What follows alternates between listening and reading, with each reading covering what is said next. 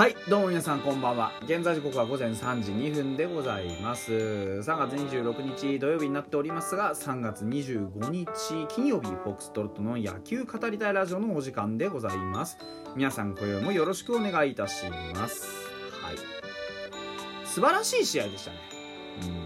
うん。あのー、端的に言うと今年新庄剛志ビッグボスが何をやりたいか。そして我々に何を見せてくれるのかっていうのがギュッと詰まった。宝石箱のような。あそういう試合だったと思います。試合自体は負けてしまいましたが去年と大きく違うのは今年はこれぐらいしっちゃかめっちゃかでこれぐらい引っかき回していくぞ。そしてこういう戦い方を1年間続けるかどうかなんてのは分かんないじゃないですか。ねどこぞのよくわからないネット記事がねまた出してましたけどこれで1年間行くなんて誰も言ってないんですよ。大事なことはこれを続けるか続けないかよりも今日この時にどれだけの力を出せるか。今日っていう日はここワンチャンしかなかったんですよ。でね今日の継投っていうのは計算通りだったんですって杉浦までは。でただ杉浦があんなになっちゃったんでちょっと西村君を準備してもらったんだけどやっぱりそこは計算違いだったんですよね。だからやっぱり僕がツイートしたように杉浦のフォークが落ちなかった。ってか、まあ、杉浦がフォークを今日全く1球も操れなかった。これだけなんですよ。こと今日の系統の誤算って。あとは全部計算通り。まあ見て分かりましたよね。若手そしてそれもオープン戦とかここまででこの子にはやってもらいたい。もしくはこの子にすごく期待してるよっていうメンツがずらっと並んだじゃないですか。堀君なんて皆さん見てくださいよ。明日の先発の発表が堀君だって言ってんのに今日投げたんですよ。これが一体何を意味するかっていうと本当に今年は球界にある常識とか当たり前とか既成概念とか固定観念みたいなものをぶっ壊していくぞ。その邪道だとか芸道だとか言われるかもしれないけどいつもね先を行く変革者っていうのはそういう言葉にさらされるんですよね。あのそれがね正しいかどうかなんてやってみないと分かんないんですよ。で今のファイターズって、まあ、ぶっちゃけで言うとね去年から指してこう日本人のね戦力がめちゃくちゃ成長したと。かめちゃくちゃ上積みになったって言えないじゃないですか。確かにいい選手はいます。水野君もそう。ね北山君もそう。で佐藤隆星だってすごく良くなったし石井和成も今日めちゃくちゃいい結果が出てるでもまだまだ足りないんですよ。まだまだ足りない戦力的に。見ればわかるじゃないですか。打てないんですようち。打てないんです。万波だってね外の、あのー、変化球くるくるですよ。そういうのもバレたじゃあさらに変化していかないと。さらに変わっていかないといけないんだよ君たち。っていうのを選手の側にも分からせるのに十分だったと思うんです。これだけ手を尽くしてもまだ足りない。まだ足りないんだよ。何かやらないといけないんだよ。君たちにはこれ以上の変化が求められてるんだよ。ってのがすごくよく分かる試合だったと思うんです。そして我々はそれを見てワクワクしたじゃないですか。何を次繰り出してくれるんだろう。どんなことやってくれるんだろう。だから先の心配をしてる場合じゃないんですよ。うちのチームには今が大事なんですすごく。先にこうなるために今を全力でやっていかないと先なんて来ないんですよ。だってね何年連続で B クラスやってんですかって。求められるのは変化じゃないですか。進化ですよ。そんな中でねまあ王道の試合展開とかね。去年まであったような選手起用とかね。そったらことやってて何勝てるようになるんですかってボスは言ってんですよ。僕はずっとビッグボス疑ってましたよ。オープン戦来るまで。でもオープン戦やってるのとか練習方法とか選手起用とか見て考えを完全に改めました。ビッグボスはただのひらめきとか思いつきとかそういったもので行動してるんじゃない。全部周到な準備と用意があって考え抜かれた策なんですよ。それが一見したらふざけてるように見えるかもしれない。でも一周回ってふざけてるように見えたとしてもその奥に秘められたいろんなことが分かるようにならないとファイターズの選手たちこれから勝っていけないよ。上手くなっていかないよ。って言ってるんですよ彼は。ビッグボスは。だからもっともっと視野を広げていろんなことを経験値として今日のこの試合も全部吸収して咀嚼してそしてまた新たな変化を今日より明日上手くなる。今日より明日ねビッグボス言ってたじゃないですか。明日もっといい試合できるぞ。そういう心持ちでいてほしいですよね、うん、あのー、ですから今日の収穫っていうのは若い子たちね新戦力たちがこれだけこれだけ活躍してようやく勝つかもしれないなっていう感覚が得られるっていうところまで来れるっていうところです。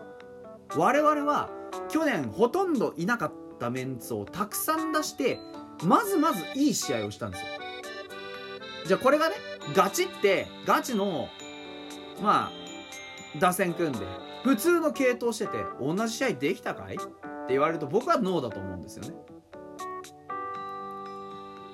でまあ、今日の試合がね明日どういう結果を生むかっていうことをもういっぱい布石があってちょっと喋りきれないんですけど一つ言えるとしたら明日の先発の堀君は多分すんなり入るんじゃないかなって思います。なんで今日初登板したから。今日彼は開幕したんですよ。したら今日の経験を持って明日できますよね。そしたら先発のマウンドもそこまでそこまでプレッシャーないかもしれない。もう終わってるしね1回。今日しっかりね休んで整えて明日またっていう。状況にできる。これはねぶっつけ本番で初めてです。ドーンで。それこそ今日の北山君のようにね。行くんだったらまた話は別ですけど。そういう風じゃないっていう布石は打ってあるといや本当にねいろんなことの布石がすごくハマってるんですよ今。うん。万波だって出しましたしね、えー、今川君だって、えー、出しました。ね、ヌニエスもちょっとやはり開幕ね苦しいんだけど時間かければしっかりアジャストしてこれます。今日だって千賀の球にちゃんと食らいついてましたからね。っていうのも含めていろんな布石が打ってあるんですねということでお便り読んでいきたいなと思います。えー、こちら匿名希望さんです。ありがとうございます。いつも配信ありがとうございます。いえ、こちらこそありがとうございます。ピッチャーの起用が不思議すぎて、でもドキドキワクワクしてる自分もいて、何とも言えない心情劇場でした。えー、打線が振るわないことを埋めるための策だったりしますか？こういう系統を続けるとして個人の成績も随分変わってくると思うんですが例えば上沢君はイニングをさっきより、えー、昨シーズンより伸ばすことを目標にしていたりしますけど個人の希望も受け入れるでしょうか？もっと先を見ているんだとは思うんですけどね始まったばっかりですけど意見いただけたら幸いですということであのー、単純な話でこういう系統が続くかどうかっていうのですらあのー、布石だと思うんですよ。ざっくり言うとざっくり言うと今日はあの全部計画通りだったってあの嘘か本当か分かりませんけどね。僕は本当だと思ってますけど。っていうところから考えても今日は今日の起用なんですよ。明日同じことするかもしれないししないかもしれないんです。それそのものが布石なんですよね。これを1回やっておくこと打席と同じなんですよ。1回内角投げておくことによって内角のあのきっついストレートを意識しながら外の変化球に対応しなきゃいけないっていう労力が打者に生まれるんです。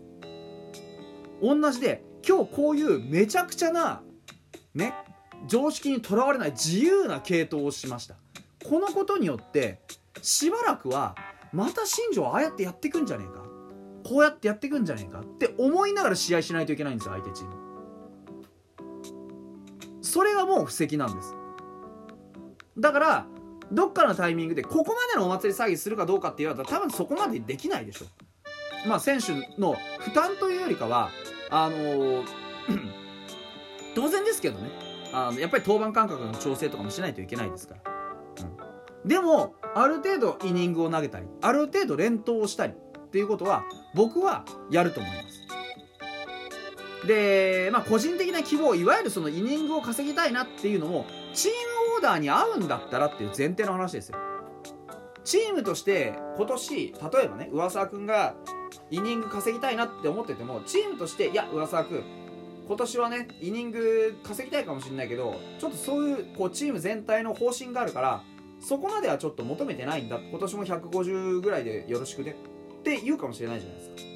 だそこはすり合わせがどうされるかの問題であって、うん、納得するまで、えー、やるかもしれないしな投げるかもしれないでも多分ねそう今日の、えー、堀君とかあ堀、えー、杉浦あたりがそうだったんですけど占めるべきところなすべき役割がはっきりしてる人は僕はそうさせると思うんです。だから噂もきちんとそういう風にイニングを食わせて彼が彼自身がインタビューどっかの、あのインタビューでガウラのインタビューかで言ってたように自分がしっかりそういう風にイニング稼いだりきちんとした王道のことができないとあのそういう周りでいろんな工夫をするにもなかなかチャレンジできないと思うっていう。まさにその通りだと思うんですよね。